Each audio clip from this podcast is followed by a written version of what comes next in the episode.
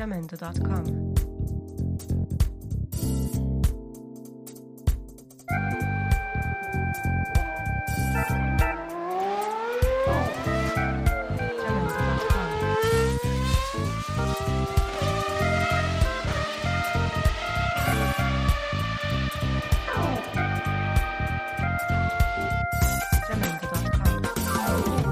Fala, meus nobres corações de gasolina.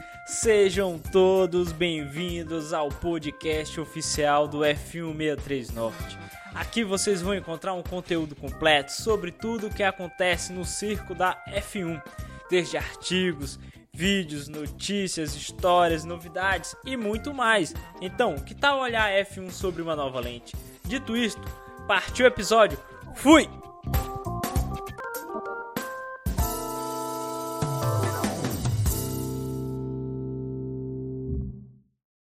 Fala pessoal, esse é o F163 Norte. Estou aqui com meu colega e amigo Matheus. Opa!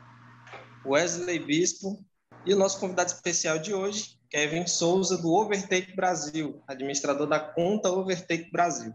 Né? A gente vai bater um papo aqui descontraído, a gente faz um formato de sempre, que é formato de entrevista, mas a gente faz aquela troca né, para poder é, levar um conteúdo bacana para vocês que escutam o F163 Norte e também para quem né, segue aqui o Kevin Souza do Overtake Brasil.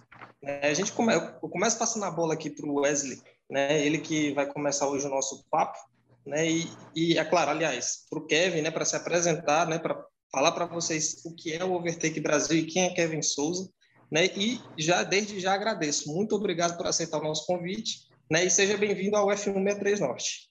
Fala pessoal, sejam bem-vindos aí ao F163 Norte. Você que está chegando pela primeira vez, não, não os ouviu ainda.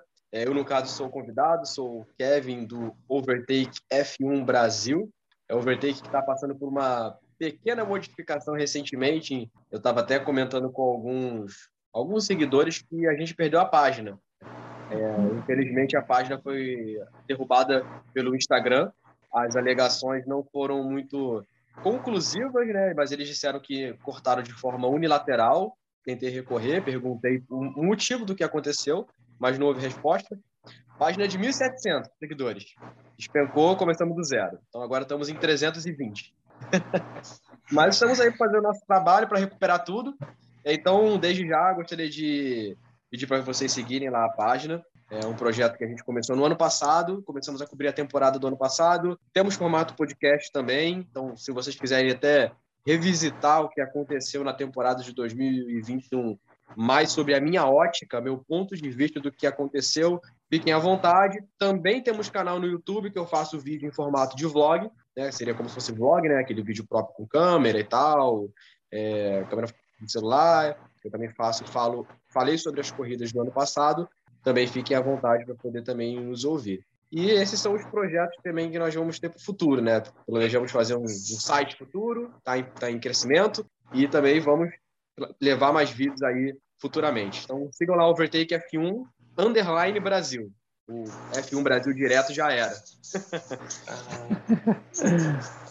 Bom, infelizmente, eu acredito que a decepção é muito grande, mas é, já sem te conhecer, já tirando uma, uma primeira impressão. Acredito que você é um grande criador, né, e que o seu conteúdo vai voltar a crescer e vai escalar novamente. Né? A gente torce por isso porque a gente está nessa batalha também, uhum. né, trazendo novos conteúdos, algo original, né, enfim. É, eu passo a bola aqui pro, pro Guerra. Vai ultrapassar o número vai, anterior. Vai ultrapassar. E se, tomara, depender, tomara. se depender do F163 Norte, a gente está aqui porque daí vier. A gente está querendo fazer parte dessa comunidade de uma uhum. forma que a gente possa somar com todos, né? Mas, enfim, vou passar a bola para o Guerra. Ele começa hoje o nosso, o nosso EP, o nosso, nosso sexto episódio. Né? A gente, inclusive, não lançou ainda o quinto episódio, que é com o Escuderia Burrari, mas logo menos vai estar online para vocês escutarem e, quem sabe, assistirem lá no YouTube. Né? Enfim, a bola está com guerra e é contigo, meu amigo. Simbora! Vamos começar aqui lançando a braba. Minha pergunta ela é uma mistura, né? É mais uma, uma curiosidade aí para a galera que está entrando, conhecendo a Fórmula 1 agora, tendo contato, né? É mais para esse público aí, para tu explicar para essa galera que está chegando agora. Ela começa mais ou menos assim, minha pergunta. falando em dados, como funciona a coleta de informações dos, do, dos carros durante um fim de semana de competição, né? Como é que eles coletam esses dados? E se os dados coletados da temporada passada podem ajudar nesta nova temporada, tendo em vista que o, o regulamento mudou a aerodinâmica do carro, né? A gente está passando por algumas reformulações aerodinâmicas, é, tanto aerodinâmicas, de regulamento e tudo, e esses afins. Eu quero saber se os dados coletados atrás dá para fazer um cruzamento com esses dados futuros, mesmo uhum. que tenha essa mudança, né? É basicamente essa a minha pergunta. Vou só pegar minha cola aqui, porque essas perguntas que vocês fizeram, tem até que falar para o pessoal, ó, gente, é, deem valor ao aos criadores de conteúdo que vocês estão seguindo, porque as perguntas que eles me fizeram, eu tive que ficar à noite preparando. Porque eu pensei, gente, eu não vou ter condição de responder isso de cabeça de primeiro. Só a pergunta sobre a Ferrari que eu fiquei, ah, não, isso aqui dá para responder, isso aqui tá ok. Mas de resto, falei, cara, eu vou ter que preparar alguma coisa. Aí eu né, dei uma pesquisada mais a fundo então, gente, valorize os criadores de conteúdo de vocês, porque são perguntas técnicas que vocês vão aprender muito assistindo. Eu só vou pegar minha cola aqui rapidinho, que eu botei. Eu vou botar no outro celular. Minha, minha câmera saiu, mas ela está aqui prontinha. Cadê?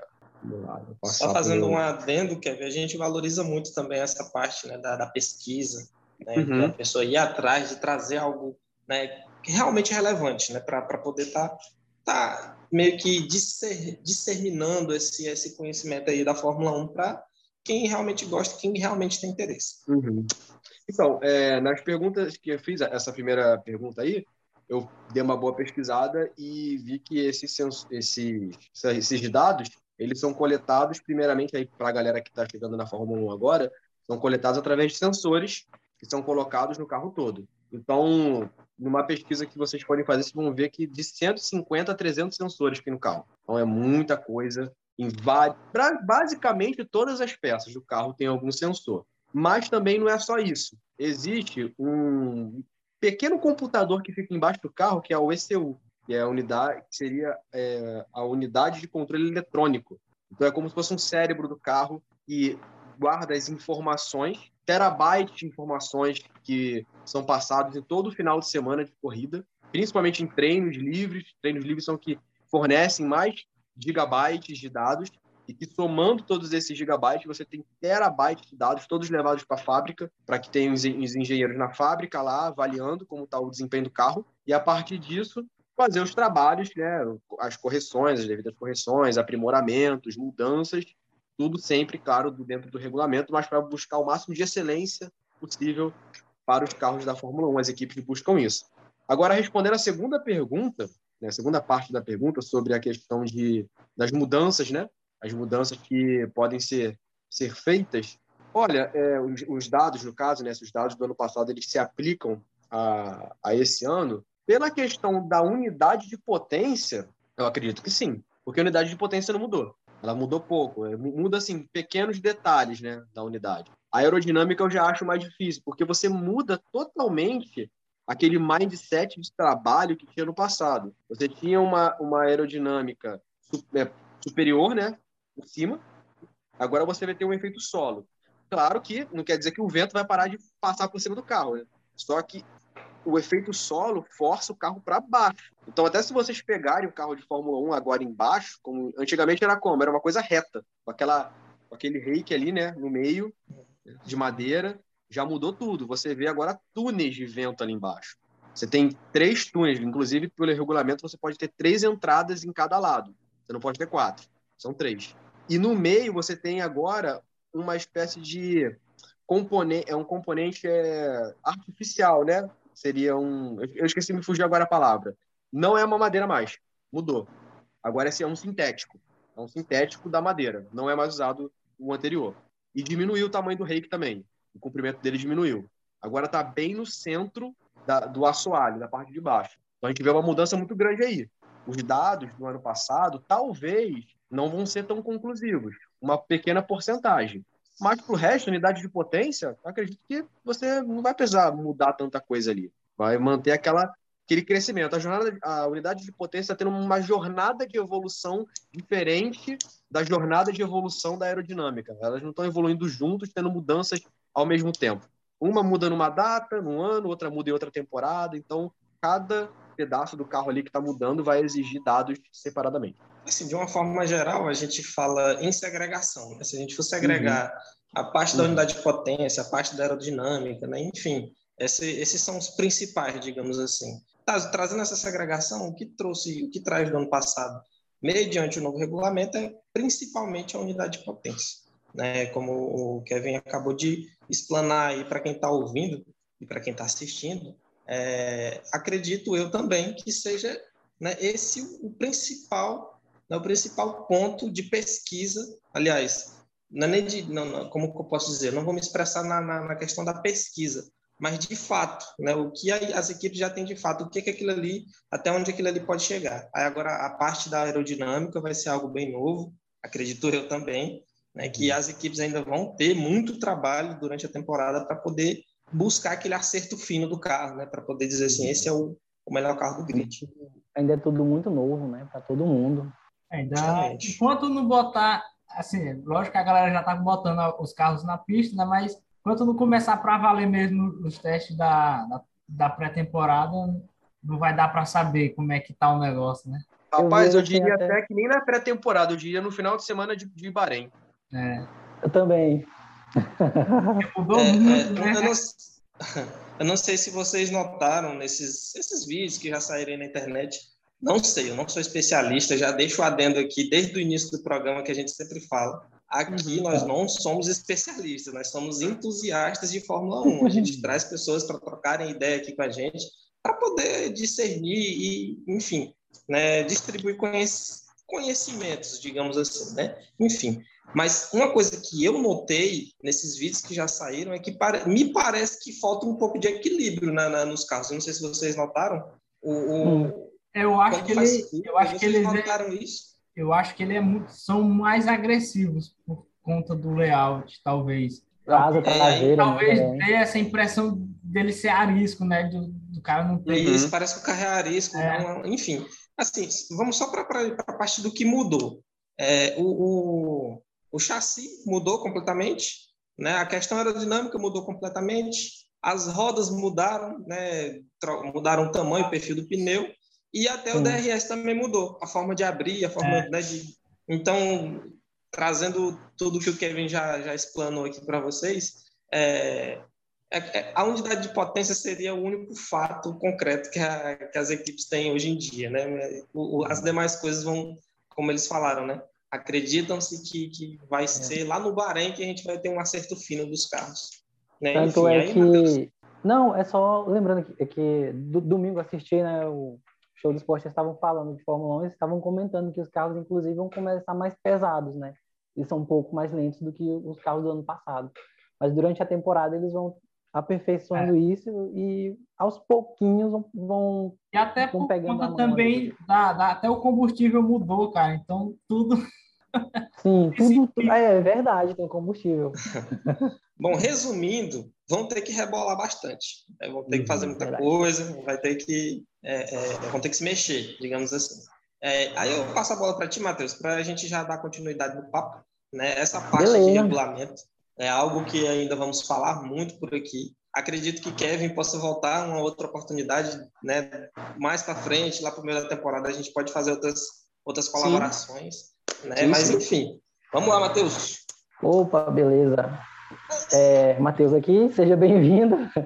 Minha pergunta é, é a seguinte: dos carros lançados dessa temporada até agora, é, qual foi o que ele não, não atendeu suas expectativas? Qual foi, assim, que deixou um pouco a desejar? Pode até ser em termos também de, de pintura. qual foi o, o que mais decepcionou? Uhum, é, assim, eu pensei justamente em questão de pintura, porque eficiência, né?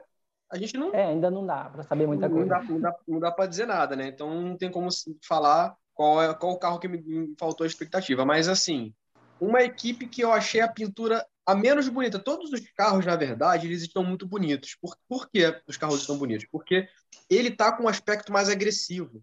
Se tu pegar então o carro da, o carro da Ferrari para mim é o mais bonito, o mais bonito de todos. Para mim, mim, também, para mim também. Ficou mais assim, assim, um carro, um carro de rua, né? É e assim o chassi do carro ele tá diferente, então favorece para o carro já ser bonito naturalmente mesmo a pintura uhum. não sendo legal. Então, todos os carros são bonitos. Porém, para mim, o menos bonito foi a McLaren, que eu achei. Sério? Sério. O, o laranja com aquele, com aquele azul bem claro, eu não gostei muito. Aham. Não achei tão bonito. Assim, ficou um pouco sem Hum. graça. Pra mim, só isso. Só por isso, assim. Mas Pra é mim, cara, muito assim, horroroso. entendeu? É, para mim, assim, é, é muito bonita a pintura. Já falei aqui, pessoal, muito bonita a da, a da Red Bull. Só que tá desde 2015. Sim. A mesma Se fosse falar outro até- também, foi Red Bull também.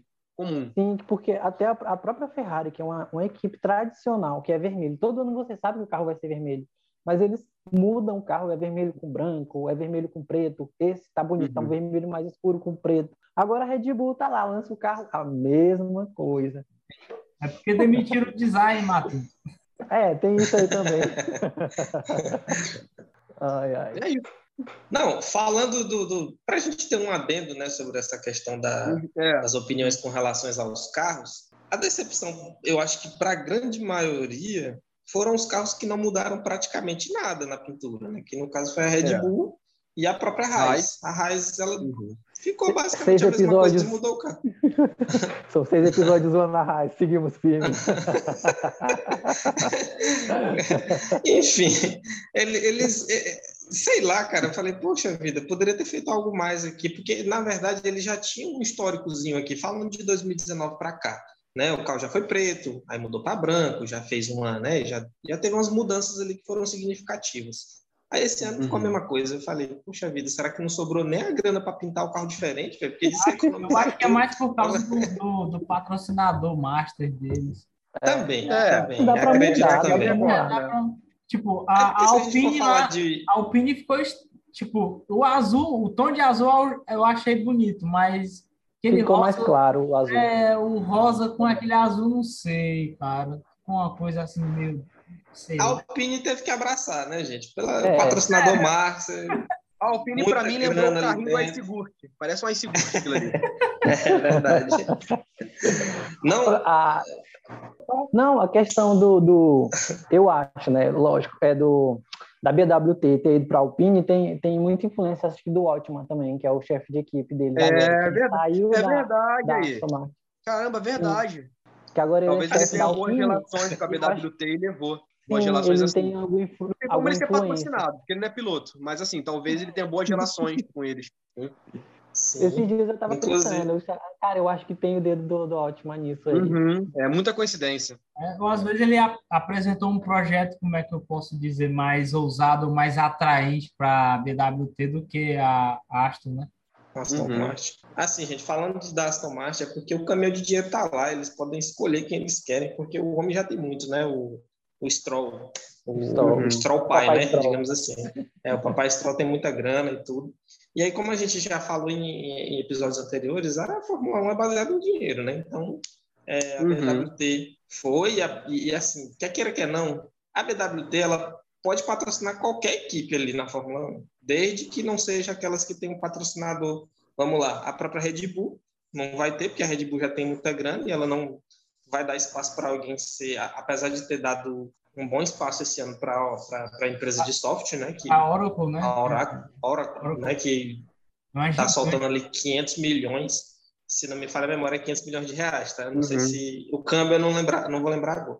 Mas assim, trazendo a expectativa com relação à à pergunta do Matheus, que foi o que ele jogou aqui para a gente dar uma discutida agora, se a gente fosse fazer um ranking, o teu ranking agora, de quais dentre a primeira mais bonita e até a última que saiu até agora, porque a gente ainda está faltando uma, né? Digamos assim, Alfa Romeo, nessa, é. nessa, nessa data, né? Eu colocaria Ferrari, Ferrari, Alpine, embora, embora seja o carrinho do Icegurt, fica, fica, fica em segundo. Aston Martin, terceiro. É, quarto, Mercedes. Achei legal o Mercedes voltar ao prateado. Achei bonito. Ah, não. Desculpa. Gente, peraí, peraí, peraí, peraí. Ferrari Williams. Williams, Ah, Williams. segundo. Williams. Ah, tem a em segundo. Williams, gente. Tem a Williams, tem a Williams. Williams em segundo e assim, é, não, eu colocaria Aston Martin em terceiro, mais bonito que Alpine. Aston Martin, então Ferrari. Williams, Aston Martin, Alpine, Mercedes. Sexto, é, AlphaTauri, para mim não mudou nada. Haas não mudou Mudou nada. pouquíssimo. Sétimo, Red Bull oitavo, não mudou nada. É, Alta, aí a- em nono fica McLaren. McLaren, o. Ainda tem Assim, um Alfa, um, o teu Vamos pódio seria Falou, falou. Alfa Romeo. É, o- Isso. O teu pódio, no caso, seria a Ferrari em primeiro, a Alpine... Alpine? Não, Williams. O- Não, a Williams em segundo e, e Aston Martin em terceiro. Né? Eu acredito que se a gente for fazer aqui... Matheus, fala qual que é o teu pódio. Meu pódio, cara, ficou Ferrari, porque eu, eu realmente, eu vira e mexe, volto na frente. Ferrari, Aston Martin e Williams. Entendi. E o teu, o teu Guerra? Meu é, é similar ao do Kevin. Vem a Ferrari, que, porra, a Ferrari ficou linda demais, cara. Sensacional. A Williams eu gostei bastante. Quando saiu, eu achei lindo aquele carro. E a Aston Martin também, que eu achei bonita. Você sabe qual que é o grande, o grande, o grande X aqui? É que eu vou falar o meu pódio agora. Para mim, primeiro é Aston Martin, segundo a Ferrari, terceiro é a Williams. Não muda os três primeiros carros, que foram os que mais mudaram, entendeu? É. Que mais entregaram algo novo para o fã de Fórmula 1. Williams Então eu acredito. Nossa, os carros, esses três, fora da curva. Fora da curva. Fora da- Apesar da Alpine também tá muito linda. E ainda tem mais a questão da, da BWT, né? Que entrou e trouxe um carro com características rosas, né? Do, Mas eu da vou, vou lançar uma polêmica, uma polêmica aqui para o convidado, mas eu ainda acho a McLaren tá mais bonita que a Alpine. Sério? Não, é questão de Sério. opinião, assim, é questão do nosso gosto. É. Sim, sim, É, é Eu, nosso eu gosto, acho é que gosto. quem enfeiou a McLaren ali foi aquele azul mais claro. Se eles mantêm Hum. um azul de tom médio do ano passado, eu já gostaria. Ou se fosse laranja e preto. Laranja e preto também ia ficar. Laranja e preto. Eu, na verdade, eu gostaria muito que a McLaren fosse inteiramente laranja, só. Toda laranja. Igual tinha o carro de treino, de treino deles. Até um, lá acho que em 2000 que teve, um carro de pré-temporada. Sim, sim, sim, sim, eu lembro. Dessa nova Realmente era era que laranja. em 2018 ele foi todo laranja também. Todo laranja. Uhum. Eu- eu Era queria- Fernando Alonso, queria inclusive, que guiava, né?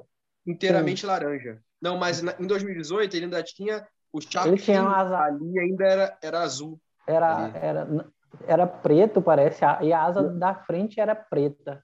Não, era azul. O, o, o- Ah. Onde descia que a asa, que assim, Aí eu era aqui o no alto. Ah, Aí de- sim, tinha um detalhezinho era char- azul. É. Eles tinham tirado o. Fin, né? Aí eles deixaram achatado. Na parte onde era achatado ficava azul e o patrocínio da Shadow ali. Sim, sim. Trazendo para. Pra... Mas eu ainda acho que a McLaren tinha que voltar a ser dessa cor. Ah, Cara, isso aí seria. É um que- sonho Ele pra- faz pra isso, faz o Brasil inteiro Ah, chorar. né? Fórmula 1. Se não. Inclusive, Kevin, uma coisa que a gente fala muito aqui no nosso podcast é que, independente de não ter pilotos brasileiros, o, o- o brasileiro é apaixonado por automobilismo e ele acompanha. Não assiduamente quando nós tínhamos pilotos brasileiros, né? Que, no Hum. caso, o último de maior sucesso foi o Felipe Massa. Né? Mas, assim, depois que, que a gente é, extinguiu-se brasileiros da Fórmula 1, você pode ver, não, não é assim, se a gente pegar 10 pessoas em, um, em uma amostragem aqui, um, um, dois vai assistir Fórmula 1 porque não É. tem um brasileiro. Né? Enfim, né? esse é um ponto que, sei lá, se a McLaren lançasse um, pelo menos um, um carro comemorativo, digamos assim, para homenagear, sei lá, o Ayrton, ou até mesmo a própria McLaren, que foi muito vencedora, cara, isso ia ser um surto coletivo, ia ser lindo de ver. É como você falou, o brasileiro ia chorar só de ver aquele carro É, o, o Gasly mesmo usou um capacete comemorativo Bicho, é, em Foi no homenagem ao GP Senna. do- Já, já, Foi no GP do Brasil, né? Imola. Foi no dia, Foi. na verdade. Foi Não, assim, e a, McLaren teve essa oportunidade no passado, porque 2021 fez aí 30 anos. É, 30 anos do, Uhum. do título do Senna, do último título do Senna. Podia ter feito isso, né? Deram mole. É, deram bem mole mesmo. Podia ter feito isso. Eu sei que a McLaren não vai escutar a gente, mas a McLaren deu mole. Alguém da Vamos lá. McLaren aí, Ricardo, meu amigão. Deu mole. Bom, para dar continuidade, agora sou eu que vou fazer um, vou fazer um questionário, digamos assim, né? O novo regulamento, que muito já foi discutido na internet, gera uma expectativa muito grande para esses novos carros. Sabendo que a Red Bull tem o mais famoso projetista, por que não dizer o melhor? Né? Esconder o carro foi uma grande estra- estratégia da empresa de energéticos, na sua opinião? Sim. Inclusive, eu cheguei a essa conclusão ontem pesquisando. Tava, eu estava olhando o detalhamento técnico do carro da Red Bull. E eu percebi que o carro que a Red Bull apresentou na live, cara, aquilo era o carro modelo do ano passado photoshopado, cara. É. Eles tacaram o cara... Photoshop no carro modelo. Era só um show car mesmo, era só para apresentar. É, só, só, só show car. Eles só colocaram os adesivos ali, aí pronto, acabou. Pintaram e colocaram os adesivos pronto. Cara, sabe por que isso é uma grande estratégia? Porque as equipes, elas não sabem o que vão ver no teste de pré-temporada da Red Bull. Porque a gente viu o carro da Mercedes como ele é. A gente viu o carro da Ferrari como ele é. Eu, inclusive, até vou falar do detalhamento técnico da Ferrari quando for falar de Ferrari. A gente viu como o carro da McLaren é. Cada carro a gente conseguiu ver o formato aerodinâmico em cima, a asa, o, o tamanho entre eixos. Inclusive, a gente viu que a McLaren está usando o formato diferente na tração da frente. O, é o é pull, pull rod, né? Pull, pull rod, né? É, pull rod. Pull rod é, que vem... É esse nome aí, é um tanto complicado. É, que é do contrário, que vem de, da parte de cima do pneu para a parte de baixo, baixo do chassi, para poder liberar Isso. espaço para entrar ar na, no, na entrada de ar lateral. Então a gente viu, viu essas mudanças nos carros, mas a Red Bull a gente não viu nada. Então, cara, sabe-se lá como a Red Bull vai aparecer com esse carro, mano. Eles podem estar aparecendo com um foguete da NASA para poder correr. E a gente não sabe. Porém, tem o outro lado. E se a Red Bull não está com o carro totalmente preparado? E eles jogaram essa para poder dar tempo de trabalhar, entendeu? Então, se talvez eles tivessem com o carro perto de apresentar, na época, na semana passada, e o carro, segundo os dados da fábrica, estavam inconclusivos. A gente está com o Photoshop ali e trabalha para apresentar em Barcelona para fazer parecer que a gente está com carrão, quando na verdade não estamos. Então, Tem desde... é tudo, é tudo, tudo uma jogada de. É, uma jogada. Mas você tendo o Andrew como projetista, eu, pref... eu acredito mais na primeira opção que eu falei, de tá, poder estar tá vindo com um carro muito fora da curva. E também aquela coisa. Eu também, eles, também acredito. Eles lançaram o carro sem lançar o carro. Então, uma espécie de drible de corpo que eles deram nas outras equipes. Eles viram as outras equipes montarem seus carros, mas ninguém viu o carro dela não ser montado. Então, eles podem trabalhar em cima dos outros. Cara, Sim. foi assim, para mim foi genial o que a Red Bull fez. Foi genial. Ou, ou pode, falar alguma coisa aí, Matheus? Ou pode ser também a segunda opção, né? Porque eles focaram tudo é. na, na, temporada passada. Foi todas as, foi todas as fichas. Sim, sim. Mas eu acredito o próprio que Christian Horner disse isso. O Horner disse que estava é. disputando tudo em 2021. 2022 a gente ia ver. Pois é. Eu acredito que talvez eles não tenham algo totalmente pronta. Eu acredito que eles uhum. estão lapidando a ideia, né? Mas eu acredito que eles já têm alguma coisa. Não sei se ah, vocês viram o, o Matia Minotto, não sei onde é que eu vi agora, não sei se eu vi ou se eu li, que ele disse que copiou uma parte do carro da Ferrari de, de, de um outro concorrente mesmo. o, o, inclusive, falando do, da, da Red Bull ainda, quando acredito que todos aqui já viram, né? Que saiu uns vazados aí, que o pessoal filmou o carro da, da Red Bull, que o pessoal tirou uma foto ali assim, o carro passando assim muito rápido. Hum, foto de fantasma. A característica, a característica do carro é outra. Inclusive, eu não sei, é, é um ponto de vista meu. Ele é bem parecido, assim, eu falo assim, na característica. Ele não é a mesma coisa assim na foto mas ele é muito parecido com o carro da Ferrari. Ele parece que tem umas curvas de carroceria que a Ferrari uhum. também já trouxe, entendeu? Muitos não trouxeram, por exemplo, a Williams não trouxe curvas de carroceria, a, a Aston Martin ela trouxe uma carroceria mais robusta, né? mas assim, curvas de carroceria, de fato, quem trouxe foi a Ferrari, que foi aquele que fez ali tipo, assim. um, uma concha né? dentro do, do da, da carroceria. E nessa, nessa foto que o carro da, da, da, da Red Bull está né, em movimento, a gente consegue notar que é um carro que tem umas, umas curvas de carroceria diferentes. E isso daí, né, na, na, no meu ponto de vista, se baseia justamente no cara que está projetando, né, que é o, o Newey, né, que é o mago da, da aerodinâmica. E, e, cara, eu, eu, assim, torcendo pela Red Bull, como eu torci ano passado, porque a gente, quando a gente fala de Fórmula 1, a gente tem que deixar esse ponto, né? A gente é imparcial, mas se a gente não torcer, não tem graça. A gente tem que torcer para alguém né? É fato, né? E assim, eu acredito que a Red Bull esse ano vem forte de novo, né? Baseado no que eu vi ali, assim, eu falei, cara, esses caras não dá ponto sem nó, não. Eles querem ganhar o, eles querem ganhar tudo esse ano, acredito eu, né? Não quer ganhar só o piloto, só o título de pilotos. Eles querem colocar que eles não são somente uma empresa de energético, de energético como eu coloquei na pergunta, e como já foram geradas outras polêmicas aí, até já estão até, né, já estão até, até frias, digamos assim. Mas é sempre bom lembrar, né, para dar uma, uma movimentada, que o pessoal gosta de, de falar sobre esses assuntos. E, enfim, é, esse, esse é, o, é o grande ponto, né, da, da, na minha opinião. Bom, galera, dando, dando início ao nosso segundo bloco, eu vou trazer uma pergunta aqui que ela tem um, um quê de voltada para a parte de segurança. Então, sem mais delongas, vou soltar a, a quarta pergunta.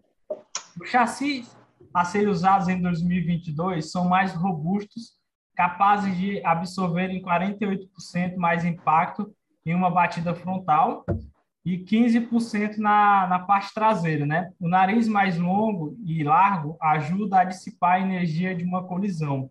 Mesmo com tudo isso, no acidente do Roman Grosjean, vimos aquele mundaréu de fogo. E o que pode ser feito no novo carro para evitar incêndios em batidas mais fortes?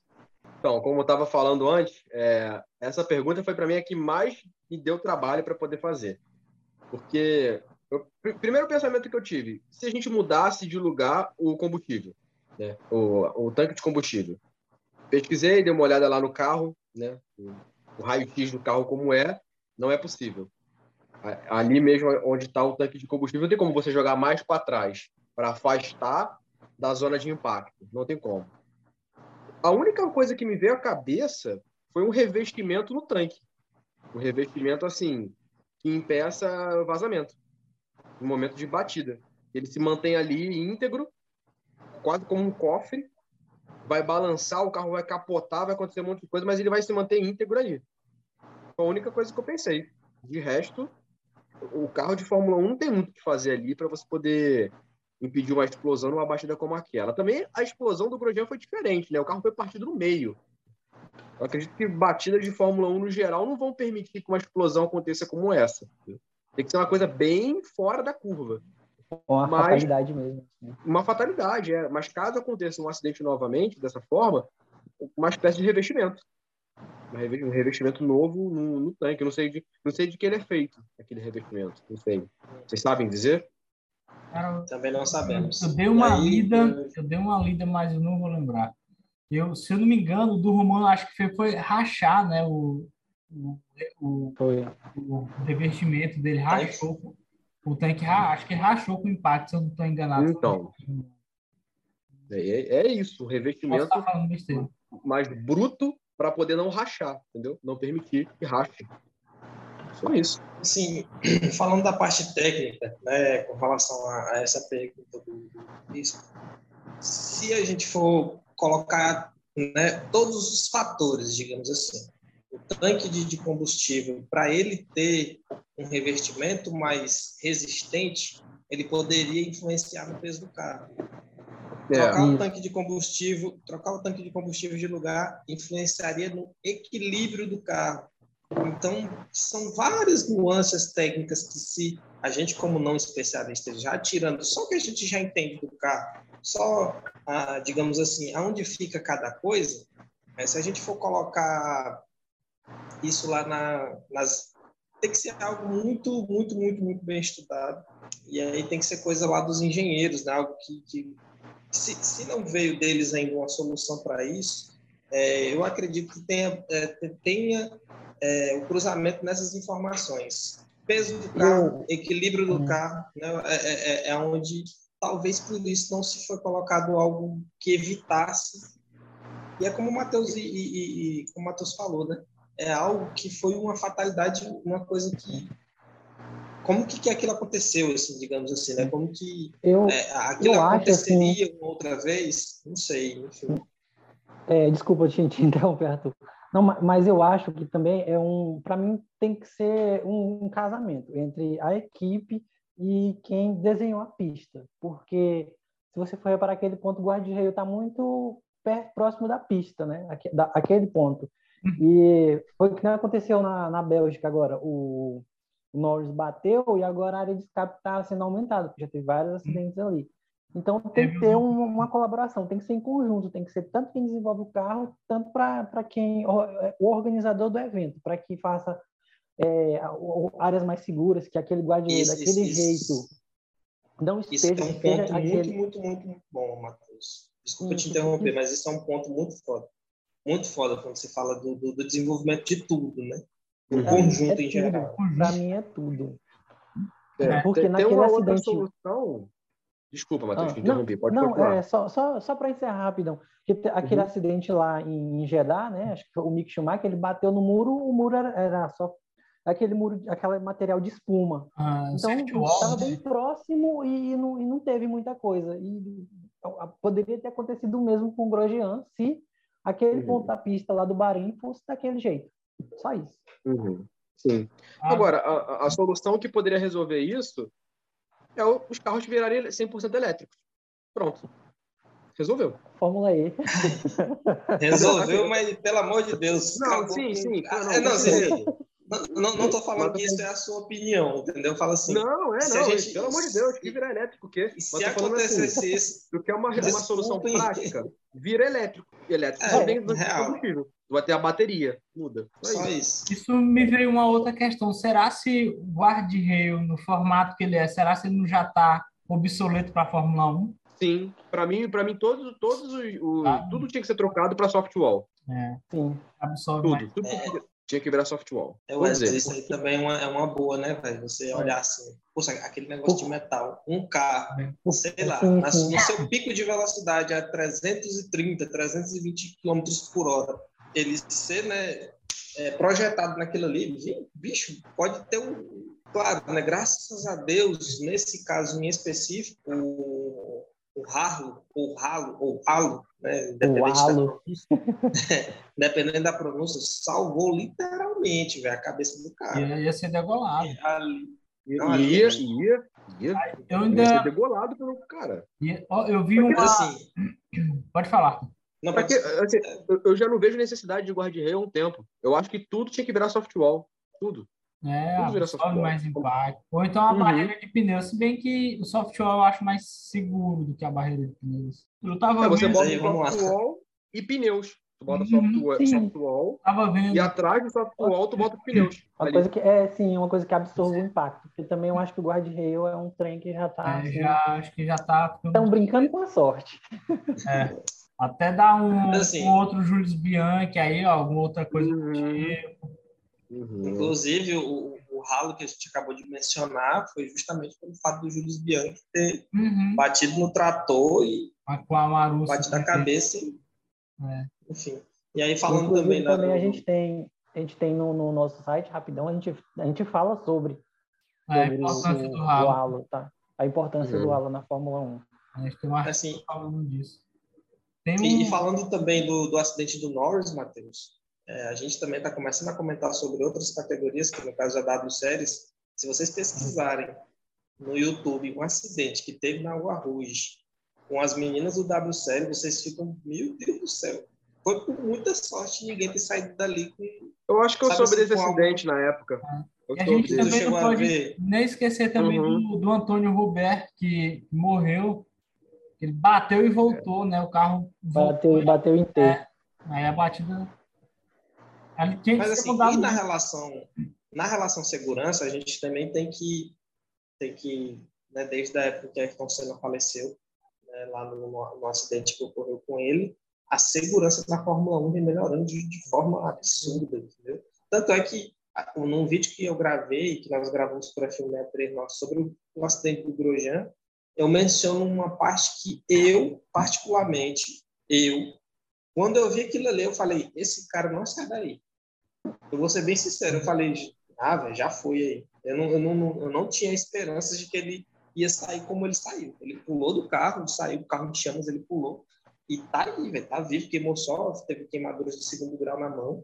E fora o susto, né, o cara tá muito bem. Mas, e melhorou bastante. Em outra época, acabou, velho, não tinha sobrado ninguém ali, não. O cara tinha Eu morrido. acho, eu, se eu não me engano, não sei se eu li errado, porque eu não lembro, faz tempo que eu li, assim que saiu. Já, assim que saiu, depois de um tempinho, né? Eu acho que melhoraram as luvas dele, né? A- As luvas Foi. dos pilotos deram uma melhorada, né? Na, a questão A da viseira né? também, a sapatilha. Algumas coisas também deram, deram uma O melhorada. capa, É, porque o capacete, ele absorve, né? O calor para não deixar chegar na cabeça do piloto até um determinado ponto, a viseira também.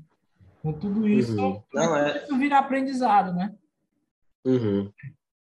E aí, só fazendo uma parte de propaganda, gente, vamos lá, vamos acessar o F1 Norte, nós temos um site, vai ter novidades lá, a gente está com um sorteio em andamento, né, que a gente fez com a nossa amiga parceira Maria Paula, né, ela né, deu esse, essa oportunidade para a gente fazer isso com ela. E tá lá, um sorteio da camisa da Ferrari e uma caneca da McLaren, que no próximo episódio eu trago aqui para a gente mostrar para vocês, que vai ficar lá no YouTube, né, inclusive. Enfim, é, a pergunta agora seria do Matheus. Essa parte sobre a segurança, a gente tem uma adendo muito forte de que está melhorando. Claro que, se der para melhorar mais, tem que melhorar mais, cara, porque quem dá o show é o piloto, né? independente do carro. A gente sabe que 50% da Fórmula 1 é feita pelo carro, o piloto é os, os demais 50%. Né? Mas, assim, se não tiver piloto, não tem Fórmula 1. Então, a gente. Verdade. É, enfim, gostaria de ver muito mais segurança, mas pelo que já vimos em outros tempos, acreditamos que hoje já está bem, já está algo muito seguro. E aí trouxeram, como o Guerra trouxe a informação na pergunta dele, 45% a mais de absorção de impacto na dianteira e 15 48%. 48 e, e 15 na traseira. Enfim, Vamos, vamos botar o barco, vamos botar o carro para andar, Matheus. Toca o barco, toca o barco. É... Vamos para a minha pergunta favorita. Vamos lá, vamos falar da Ferrari, né? o lançamento do carro da Ferrari ele foi um dos mais aguardados esse, né, até o momento, né?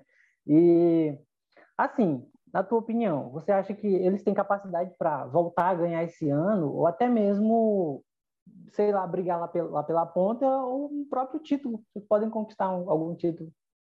Sim, totalmente tem capacidade. A Ferrari, ela é uma equipe que ganha mais, que ganha mais dinheiro do que as outras, porque eu estava até vendo como é que funciona o orçamento das equipes ultimamente. É, as equipes elas ganham pelo ano, pela temporada, o quanto que elas co contribuíram na história da Fórmula 1 também, e a Ferrari ganha um terceiro, uma terceira premiação por ser a única equipe que disputou todas as temporadas na história da Fórmula 1. É uma premiação exclusiva para a Ferrari. Então a Ferrari, ela nesse momento agora de incerteza da Fórmula 1, em que a gente não sabe como os carros vão se comportar, ela é talvez até mais do que a Mercedes, a equipe com mais poder aquisitivo para poder desenvolver seu bólido. Então, assim, é, eu acredito até que é há uma certa pressão em cima da Ferrari nesse momento, porque pelo tamanho dela, por, pela, pelo reset que está se tendo na aerodinâmica, a pressão vem muito grande para eles. Eu, eu, acredito que não se espera menos do que um segundo lugar, pelo menos, na temporada. Porque não é, uma, não é uma equipe para estar tá onde eles estão, né? Como você não. mesmo está falando aí, é, é, uma equipe que tem muita estrutura. Eu, pelo que eu me uhum. recordo, isso, eu mesmo que eu vi aqui, assim, é um lugar que a Ferrari, a Ferrari ela desenvolve o carro e o próprio motor no, na sede. Tem as outras não. Acho que a Mercedes, o motor é na Alemanha e o carro é o chassi do carro na Inglaterra. Inglaterra. E, e não é para ser desse jeito, né? Eu dói um pouco ver a Ferrari ali no. no é, sim, com certeza. E, eu gosto da Ferrari, é a equipe que eu mais gosto, que é a Ferrari. E depois eu gosto muito da Alpine também. Né? Na verdade, eu gostava da Renault, virou Alpine, então mas mantive a preferência. Então, uh, falando do carro da Ferrari, né, que me interessou e que não, não foi só a beleza, mas me chamou a atenção por ser um modelo mais ousado. O side pod da Ferrari é um negócio robusto, muito grande. Parece que tem duas ombreiras o carro. Parece um Transformer. E assim, é, a parte ali mais para trás do side pod tem. Eu, eu até brinquei falando que parece uma, uma clavícula assim, ó tem uma clavícula ali, é, que, que, a gente tem aqui assim, igualzinho, né? Da, daquela concha. Mas aquilo não é só para poder dar beleza, aquilo é para poder levar o ar do carro, que vem do radiador, para o meio, para levar para a parte onde fica embaixo da asa, aquela, aquela, aquele vão que tem embaixo da asa. Sim. E aí o ar não vai ser jogado para fora, ele vai ser canalizado para dentro fora, eles colocaram, colocaram as guerras, né? Saídas de ar ali no lado. Dizem os especialistas, até no site da Fórmula 1, que isso pode dar à Ferrari um carro com uma refrigeração maior que os outros. Ó, Esse tipo de, de desenho técnico, esse corte no carro. Então, eu acredito que, pelo menos em climas mais quentes, é capaz do carro da Ferrari ele não sofrer, não sofrer ele tanto. se dá bem, né? Se dá bem. Dá né? bem Aí- Interlagos aí- pode ser uma pista. Aí a pergunta é, quem é que vai copiar primeiro, né? Se der certo.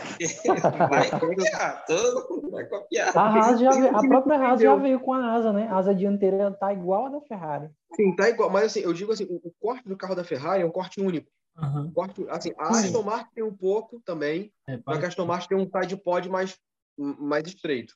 Mais estreito. Então, você fica naquele negócio. A Ferrari foi a que mais inovou, mais mudou o corte do carro. Por que eles fizeram isso? Já fica essa dúvida. Aí é aquele 8 ou 80. Ou tu vai ver a Ferrari lá atrás, ou tu vai ver a Ferrari Não dando volta no segundo colocado, basicamente. Nas primeiras corridas. Espero que seja lá pra frente mesmo. É porque Porque assim, o você carro- olhando. Não, Desculpa, só, Matheus. é, porque já, já falei pro Arthur várias vezes, a gente fica comentando isso. Cara, esse carro me chama muita atenção, porque ele Hum, tá um visual assim, não, não de carro de corrida, tá um negócio de carro de rua. E acho que Uhum. tá assim, passa um negócio de que vai ser realmente um carro veloz. Ele tem um visual agressivo, né, cara? Cara, me lembra um NASCAR aquilo ali, cara. Me lembra um NASCAR quando eu olho.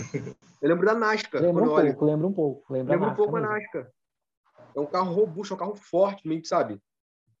Cara, Eu gostei fiquei demais. Eu, emoci- foi, foi, foi amor à primeira vista, aquele carro bem. Também, também.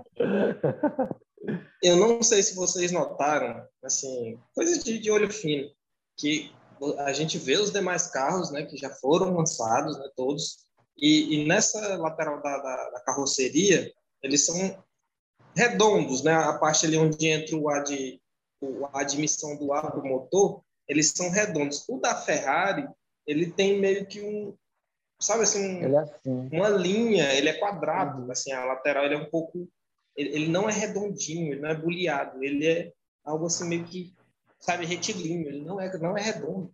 E aí eu É. falei, rapaz, esse, esse carro tá muito, muito, muito diferente, né? E ele é muito bonito, cara. Enfim.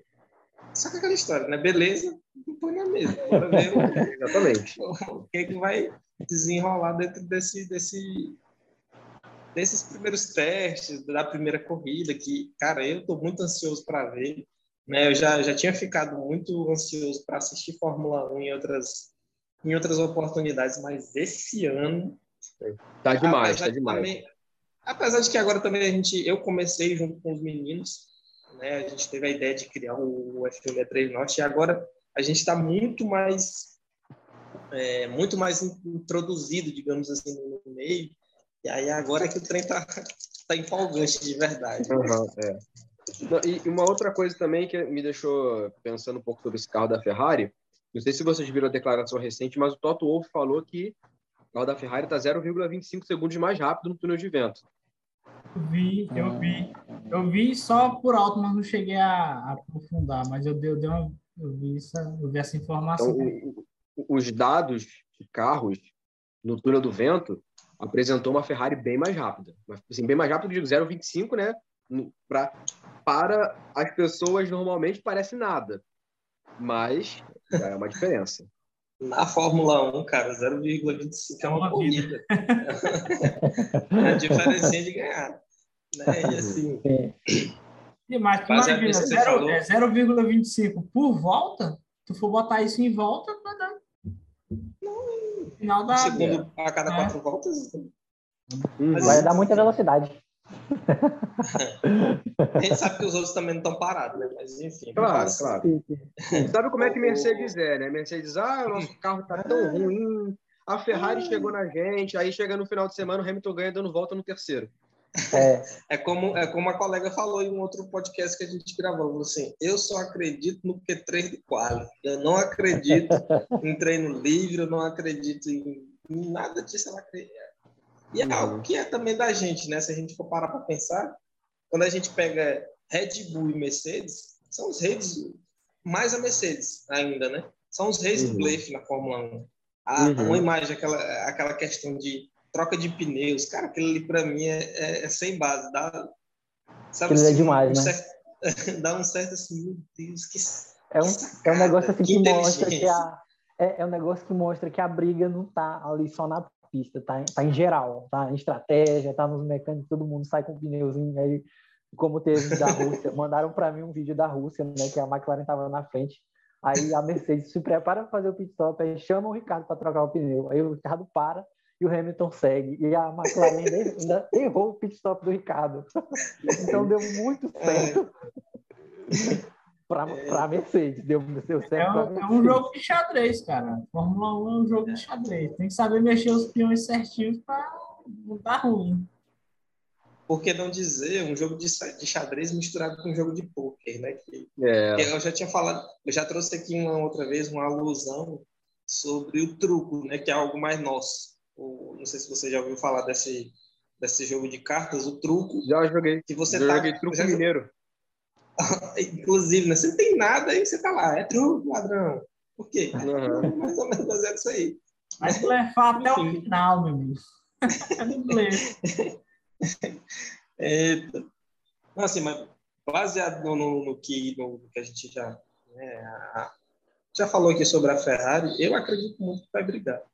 Né? Também acredito muito que até a Aston Martin assim, vai ser um meio de pilotão, um meio de pilotão que ele vai ser mais extenso, digamos assim, né? Ele não vai ter só, acredito eu, não vai ter só Mercedes e Red Bull brigando pelos pódios. Né? eu também creio que a Aston Martin venha, venha, venha Eu acho que vai, vai ter, vai ter um, uma briga maior. Talvez a Alpine também, acho que a Alpine também pode se aproximar. Sim. Até porque né, a Alpine também é, um, é um, uma fabricante, né? É, Ficou a única, né? A única com motor Renault. Isso, uhum. é uma fabricante. E um adendo, né? Quando a gente escuta nos onboards, o motor da Alpine, para mim, é o que tem um som mais bonito da Fórmula 1. Isso sim, eu já sim. comentei uma outra vez. Tem uma troca é um de marcha bonita. Isso, as reduções também, você fica, caraca, que motor, que melodia. Né? Que é algo, uhum. é algo assim, bem, bem, bem massa. Bom, vamos, vamos. Espero que Oi? melhorar da confiabilidade. Porque na época que o Alan Prost estava lá, e na época que a Ferrari estava com aquele motor adulterado lá, ele falou que a Renault estava com um motor próximo ao da Ferrari, ou se não, similar, né? Mas a gente não viu, né? Esse motor brilhando ainda, né? É. Não brilhou. Esse ano pode acontecer, né? Porque o motor vai ser o mesmo. fogo que pegou, né? Explodindo. então tá, vamos lá, vamos dar prosseguir, vamos dar um, vamos dar continuidade aqui e essa seria a última pergunta do nosso roteiro. A gente pode, enfim, conversar um pouco mais e, e trazer outras coisas sobre esse nosso tema que são os lançamentos dos carros de 2022. Né? E eu vou falar aqui de novo né, sobre essa questão porque é algo que ainda vai vai ter muito muita lenha para queimar, digamos assim, uhum. que é sobre aerodinâmica, né? As soluções aerodinâmicas dos novos carros. Né? Já tivemos a oportunidade de conversar sobre isso em outros episódios e muito se fala que o que realmente vai importar é justamente os, os difusores que vão emanar o efeito solo ou downforce, né? É, mas notamos uma preocupação também com é, também na, na, carroceria, que é aquilo que eu comentei anteriormente, né? E não só nos difusores, o que você acha? Vai ter efeito de fato ou pouco importa a parte de cima do carro? É no, a parte de cima? Isso, a carroceria, né, digamos assim, os desenhos da carroceria. Porque muito se fala que o que vai importar de fato são os difusores, né, o, o que vão proporcionar o maior downforce para o carro. Mas, assim, eu estou vendo que as equipes estão se preocupando também com a carroceria. Inclusive, que eu falei anteriormente, que a Ferrari fez um, um desenho de carroceria muito diferente dos demais, né? E a própria Aston Martin, que tem uma carroceria um pouco mais mais larga, digamos assim, mais robusta, né? Não sei se aquilo vai é, é justamente a pergunta, se você acha que isso realmente isso vai ou não, né, ter importância de fato, se pouco importa pelo fato de os outros serem A importância acredito que vai ter sim. Não vai ser a importância como da parte solo, né, do efeito solo, do downforce.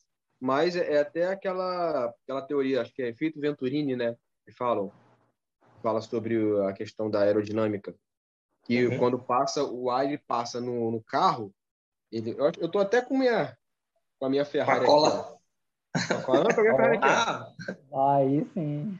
Quando o ar passa, ele se encontra aqui depois, ó. Essa, sim. Essa parte de trás. Eles fazem uma, faz uma concha que assim, engole o carro e vai atrás de novo. E gera uma turbulência para trás. Então, o carro, na verdade, tem duas asas, né? em cima e embaixo, que é o difusor. O difusor ele serve para poder também servir de escape da, do, do vento que está passando embaixo. Então, isso quer dizer que não, não vai deixar de existir a aerodinâmica em cima. E isso explica que os carros vão ter. Esses, explica os carros terem os cortes diferentes. Mas como o foco é jogar para baixo, aí sim eles vão. Né, o desenho está sendo feito pensando no downforce, não pensando na, por cima. Né? Mas a gente vai ter, claro, né? Até porque é uma questão física. Sim, sim. É, baseado nisso que a gente já acabou tá acabando de falar, é sobre justamente essa sobre a questão das carrocerias, né? Uhum. É, a gente está tá, tá vendo algo que não se via já há um bom tempo, não pelo menos com essas proporções, né? Que é justamente a a diferença de um carro para o outro. Né? A gente está tendo carros muito, difer muito diferentes um do outro. Né? Essa parte aí, essa parte dessa diferenciação, eu sei que está agradando muitos, né? todos os fãs, mas assim, a gente também tem, nós temos também uma, eu pelo menos já tenho essa opinião formada, de que a partir do momento que começarem a ver o que está dando certo, os carros vão ficar iguais novamente. Né? Isso, uhum. isso vai, na, na tua opinião, vai acontecer de fato? Ou tu acha que vai ter carrocerias divergentes aí até, sei lá, até a mudança de regulamento novamente, que seria em 2026? Não, eu acho que depois vai padronizar também. Depois com o tempo, quando eles conseguirem encontrar um ponto ali, talvez seja a diferença para uma Ferrari ganhar alguns anos e depois se encostarem nela. Ou uma Aston Martin também ganhar alguns anos e alguém encostar. É, mas eu acho que nesses primeiros anos o pessoal talvez tenha uma pequena decepção e veja alguns carros dominantes ainda. Talvez não por muito tempo, porque, eu não sei se vocês já viram, mas a Liberty Media, ela também mudou o formato da criação do carro no túnel de vento. As equipes que ficam em último vão trabalhar primeiro no túnel de vento e vão ter mais tempo para poder fazer esse trabalho. É até uma, um tipo de um sistema que eles se inspiraram nas ligas americanas, chamado draft. Não sei se vocês assistem algum esporte americano. E quando a equipe a pior franquia ela fica em, fica em último, você inverte a tabela. O último colocado vai ter o direito a escolher os primeiros jogadores de universidade e o campeão vai ser o último. Então é a mesma coisa. Isso talvez faça diferença quando todas as equipes conseguirem padronizar seus carros. E aí você imagina, uma Haas que ficou em último, já sabe a receita de bolo, mas vai fazer primeiro carro por mais tempo. Isso vai fazer uma diferença a longo prazo. E esse é justamente o, o pulo do gato que a Ferrari também tem nessa, nessa temporada. Pelo uhum. fato de ter ficado em, né, em, algumas colocações mais atrás dos primeiros colocados nos, nos últimos dois anos. Vai favorecer a Ferrari nem com relação a essa parte do túnel, do túnel de ventos, né, que ela vai ter mais tempo para poder desenvolver. Bom, enfim. Tem muito, assim, não sei, mas tem muitos favorecimentos, né? Como a gente fala, ela recebe, ganha mais do que as outras. Então ela pode é. ter, sei lá, alguma informaçãozinha que, que deu uma ajudada. Tem poder de veto, né? É, tem poder de veto. É. Inclusive, Kevin, é, a, gente, a gente, eu, te, eu te abri esse convite para você participar aqui do FM 3 Norte conosco, é, porque a gente convidou né, uma outra pessoa, que foi o Egleidson, né, do Somos F1, vale mencionar. Cara, muito gente boa. Né, uhum. Né, tá fazendo, né, tá fazendo a, enfim, tá, tá, tá fazendo com que a gente também estreite, né, essa, essa, esse, esse estreitar, né, relações relação. na comunidade e, enfim, né, ele que te indicou, né, a gente, eu agradeço muito a tua participação aqui no, no podcast do FM3 Norte. A gente fica muito grato quando as pessoas né, atendem o nosso nosso convite ali, são muito solícitos, né, que é o que você foi até a, até a hora da, gente gravar esse podcast, né? Enfim, e falando de Fórmula 1, falando do, do campeonato em si, o azarão da, dessa temporada seria, vamos fazer assim, vamos fazer um joguinho aqui com três. Quem será a grande surpresa? Quem será o azarão? E quem será o campeão dessa temporada no seu ponto de vista, baseado em todas as nuances técnicas que você já, já pegou e já estudou aí para a gente né, ver mais ou menos se as ideias batem aqui, porque, enfim. Isso é, Bom, isso é bom vamos saber. ao, ao azarão. Eu acho que o azarão é, vai se repetir para Aston Martin. A Aston Martin ainda vai, mesmo com o seu projeto iniciando ainda, crescendo, acho que para esse ano ainda, não vai, ainda vai dever um pouco. Vai dever um pouco. É, a grande surpresa para mim vai ser George Russell. Não diria que o Russell vai derrubar o Hamilton, mas eu acho que ele vai andar mais perto do que o Bottas nunca andou. Acho que vai ser desse tipo. Também E o grande essa- campeão? O grande campeão vai ser muito momento torcedor agora. Fernando Alonso. Ó, Jorge É. Alonso. conta do, do, do nosso grupo lá, ninguém botou Alonso, não. Foi? É, é o plano, né? É o plano. vai vai, vai dar o título Alonso. O carrinho chá de revelação vai embora. Mas se vocês quiserem que eu seja um pouco mais coerente Ó. com o que falamos. Aí, ó. Se vocês Olha, quiserem que eu seja mais coerente com o que eu Será isso uma hoje, profecia? Será? Ah, Meu Deus. ah, se Espero vocês quiserem que eu seja coerente com o que falamos hoje sobre Ferrari, Charles Leclerc é o campeão. Também. É, é, uma- uma- é- é um bom adendo, né? Porque, inclusive, a gente comentou, né, em, outras, em outra ocasião, que se esse ano não der, Leclerc teria mais um aninho, né? É, pera, Mais um aninho uma pra ficar fazer Ferrari. um- uma pergunta sobre o. Foi, foi surpresa, assim, para tu a questão do, do Sainz ou, ou não? Tu acha que o Sainz vai voltar de novo a andar na frente do Leclerc? Olha, eu posso estar um pouco, eu posso errar normal, a gente, né, fazer comentários errados e tal, Sim, sim. mas eu acho que aquilo ali do Sainz na frente do Leclerc foi delírio coletivo. Não consigo ver o Sainz como piloto mais talentoso que o Leclerc. Não vejo isso. Eu acho que o que Cara, aconteceu mas- foi Ah, o que pode fez falar. o Sainz ficar à frente do Leclerc foi a maior experiência que ele tem em cima do Leclerc. Porque o, que acontece? O Leclerc chegou na Fórmula 1 já tendo o Ericsson do lado, então você não precisa fazer muito esforço para ficar na frente. Então, o Ericsson já é um piloto que, né? Era aqueles, aqueles pilotos que é um cara experiente. né? roda presa, o Ericsson. Marcos Erickson. Para ser, pra ser, pra ser bem sucinto, né? Anda nada, não pilota nada, depois fica ele, ele- O que me surpreendeu foi quando ele andou com o Vettel em 2019. E ali os dois tiveram carros próximos e logo no começo o Leclerc já começou ficando na frente do Vettel já na Austrália, mas ele recebeu a ordem de abrir passagem. Beleza, mas já começou é, chutando logo a, a, a porta. E no Bahrein quase venceu. Então acho que assim, o, o Leclerc já mostrou um talento e, e o pessoal pode até falar, ah, mas o Vettel estava em decadência. Não, decadência do Vettel começou em 2020.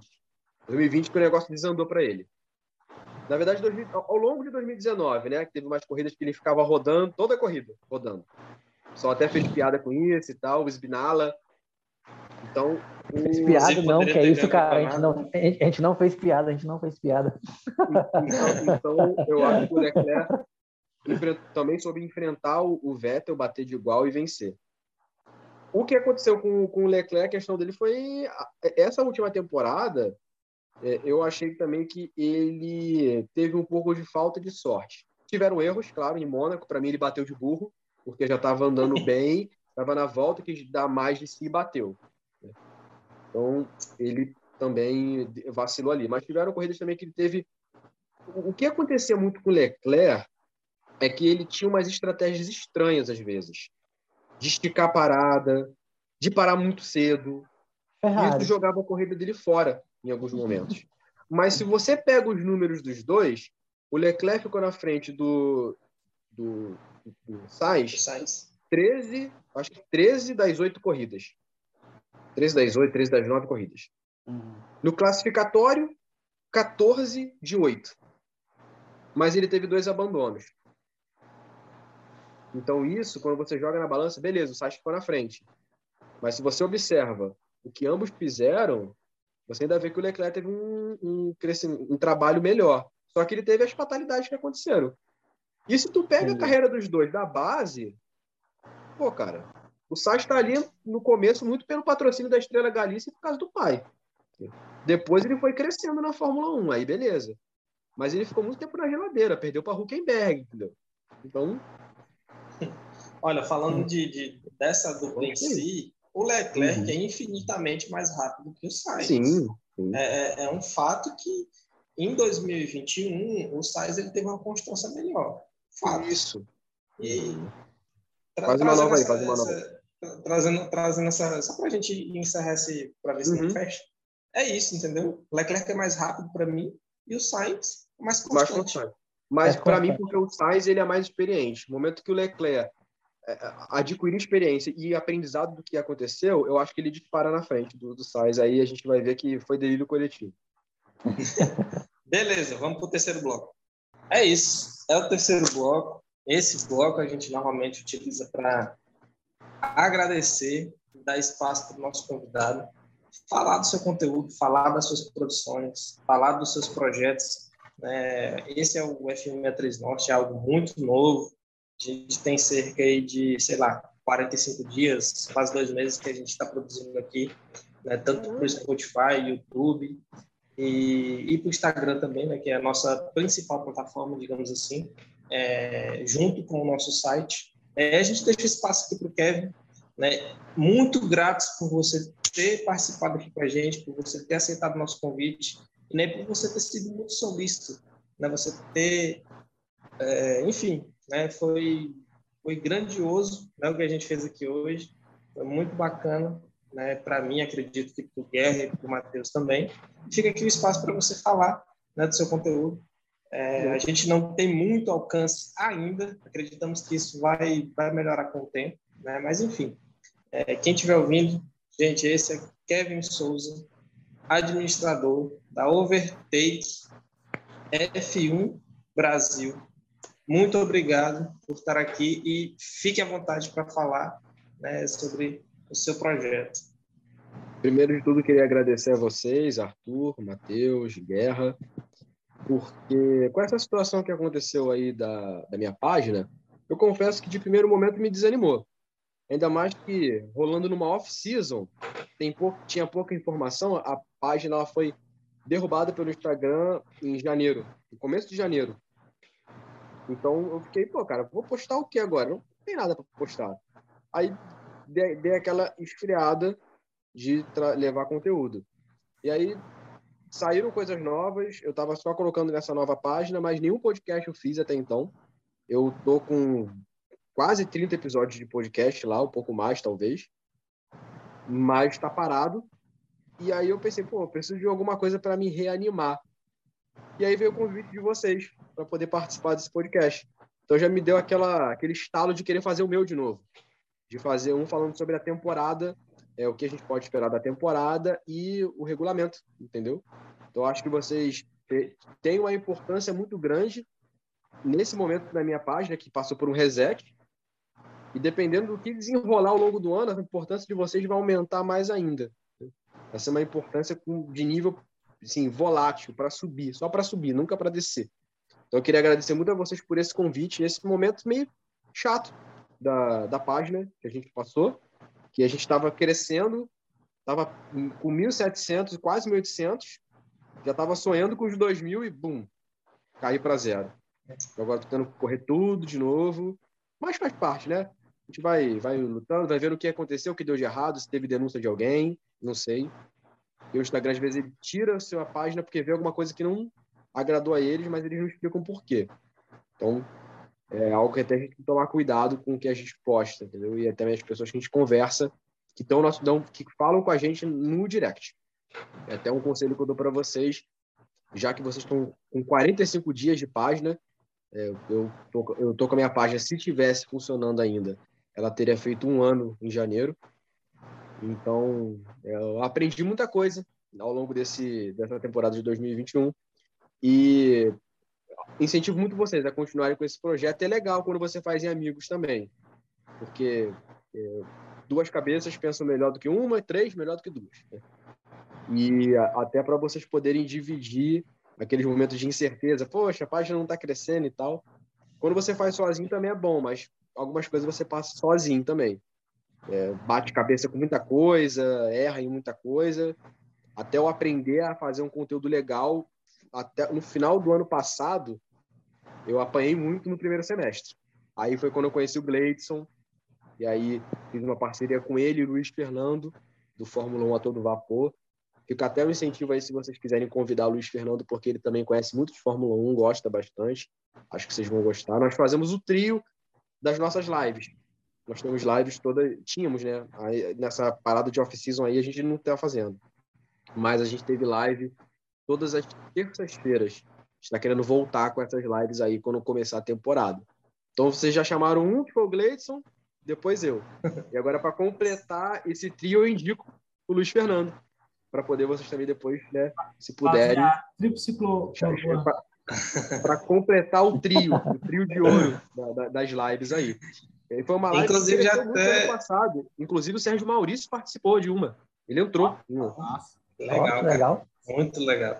Inclusive, o Egleitson, ele né, ele mencionou toda essa criação que vocês já fizeram, né, em conjunto, em colaboração. E a gente, a, a ideia realmente seria essa, né? A gente falou com o Iglesias, muito solícito, igual a você, entendeu? Tem muito essa parte de, de ser um cara incentivador, né? Tem algo que já, entre aspas, já é algo grande, é algo que já é bem a, a, aquilo, a cara do que a gente quer fazer aqui, digamos assim. Né? O Iglesias ele tem um conteúdo muito bacana, muito massa, a gente está seguindo, está acompanhando. É um cara muito, muito, muito, muito, muito, muito gente boa, né? E aí trocamos essa ideia com você, já abri conversas, né, com, com o F1 a todo vapor. Me esqueço do nome dele agora, né? Peço Luiz desculpas, mas enfim, Luiz Fernando, a gente já abriu conversas. Também me parece ser um cara muito aberto, muito solista, né? Enfim, né? Mais uma vez, muito obrigado pela tua participação.